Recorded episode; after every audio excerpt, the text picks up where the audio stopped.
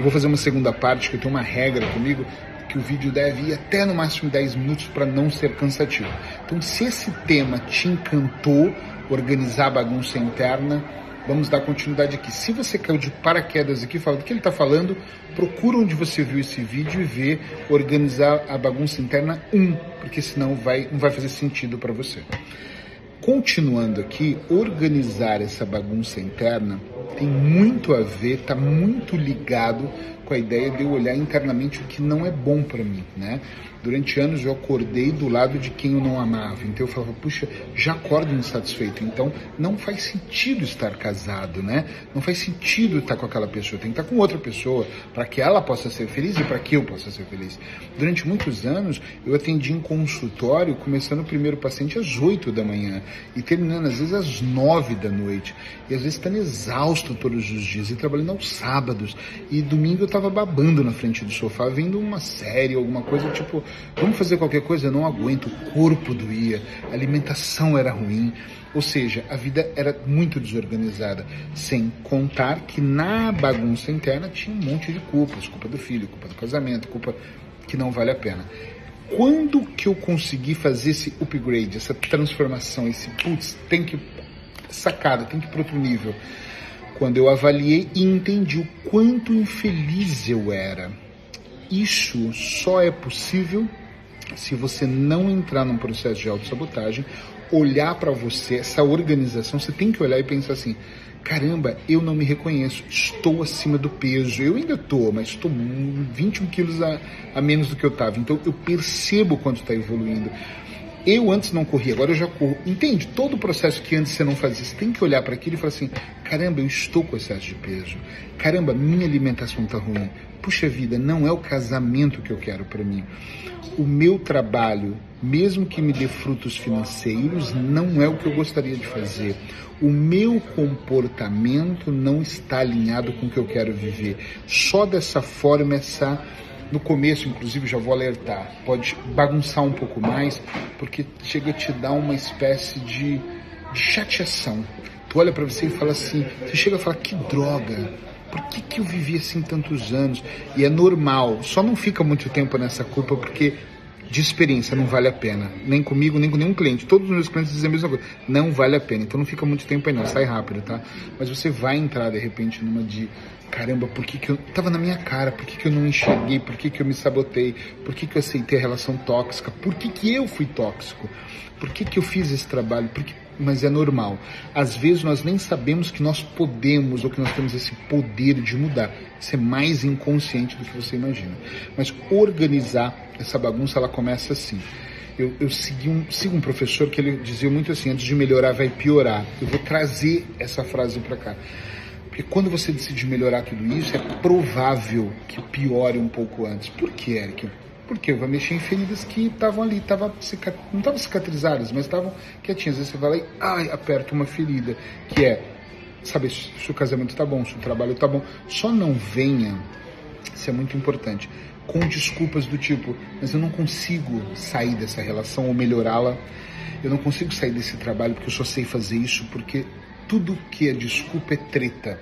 Você pode, pode ser que demore um tempo, pode ser que demore anos para acontecer.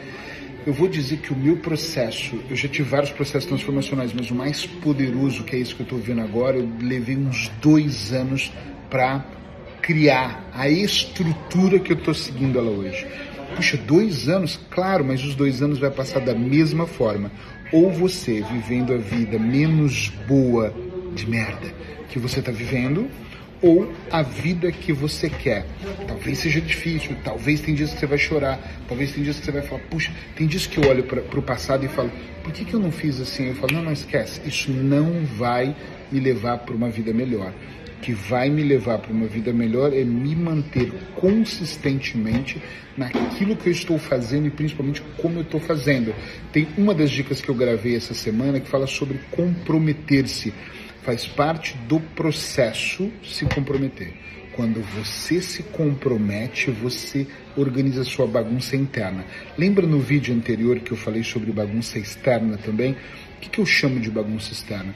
Quando você começa a se organizar internamente, você começa a organizar as roupas, o seu guarda-roupa, você começa a abrir e falar: essas peças não me pertencem mais, você doa. Você começa a olhar para sua casa e ver objetos que não tem necessidade de estar lá. Tem gente que tem uns danados caindo aos pedaços.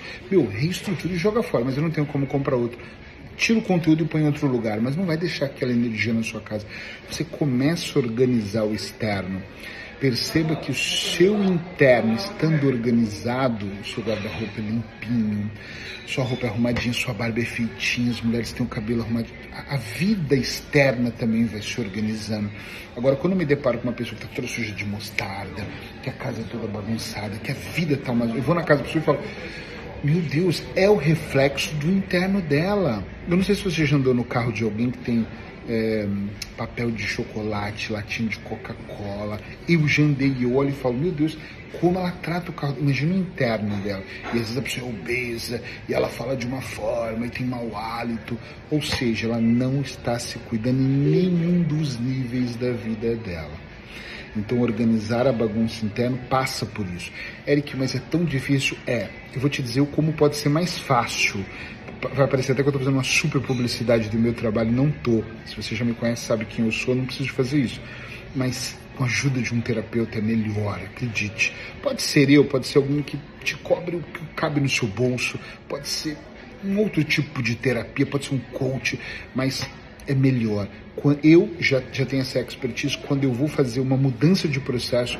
Eu adoro coaches, então logo eu pego um coach para me falar é assim o caminho, eu discutir com ele e duas, três sessões está resolvido e eu toco a bola. Eu sempre digo para meus colegas, não economize nisso. Coach, um terapeuta, vai fazer o seu processo ficar mais seguro. Ele vai garantir o seu sucesso? Não vai, eu não vou garantir.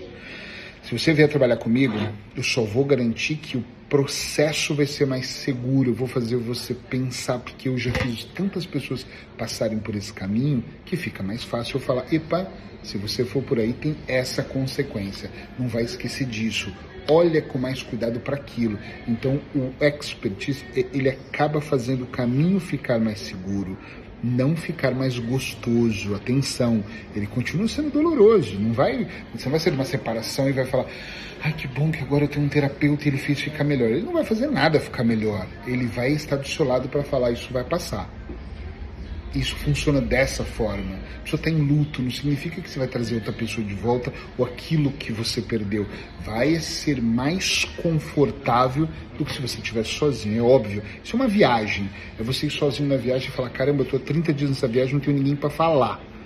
Me sinto solitário. Eu faço umas viagens assim sozinho. Antes fazia, agora com a Sheila não faço. Mas já fiz viagens assim de estar sozinho por semanas, por, por dias. Quando você faz uma viagem dessa acompanhada é diferente. Você fala assim, vem cá, deixa eu te contar uma coisa. É a mesma coisa, você liga pro seu terapeuta, você manda uma mensagem e fala, tá doendo mais. Aí ele fala, então respire que eu vou te ensinar uma técnica que você não sabia. Então, acompanhado o processo é um pouco mais tranquilo. Não é indolor, mas é mais tranquilo, ok? Então, organizar essa bagunça é a primeira coisa, eu acho que é o essencial, é o principal para iniciar um bom processo transformacional, seja ele qual for. Mas eu queria só na transição de carreira, seja isso. Eu quero na vida pessoal, eu quero na minha vida inteirinha. Pode ser. Mas alerta, alerta, vou dar um spoiler aqui. Vai doer. Não tem como organizar se não doer. Se a organização for rápida, tem pessoas, amigos, que falam para mim, ah, eu cheguei lá, mexi, segui aí. Então você não foi fundo. Tem que ir fundo, não é? Ah, isso aqui eu aceito, isso aqui eu aceito, isso aqui tá tudo bem, deixa como tá. E aí você não está organizando, sabe? Em vez de você fazer reforma na casa, você passou uma vassourinha só e passou um, uma tintinha na parede e acha que uma plantinha já fez o cenário e não fez. Para você realmente reestruturar, às vezes você tem que derrubar a casa. Só sobra o terreno. Já, já comprou casa? Assim, já vi gente comprar casa e falar: só, só, só me vale o terreno. Agora, tudo tem que ser reconstruído. Então, fica essa dica dupla. Espero que você tenha visto os dois vídeos. Se for encaminhar para mim, encaminhe os dois para a pessoa entender toda a estrutura dessa organização interna. Até a próxima.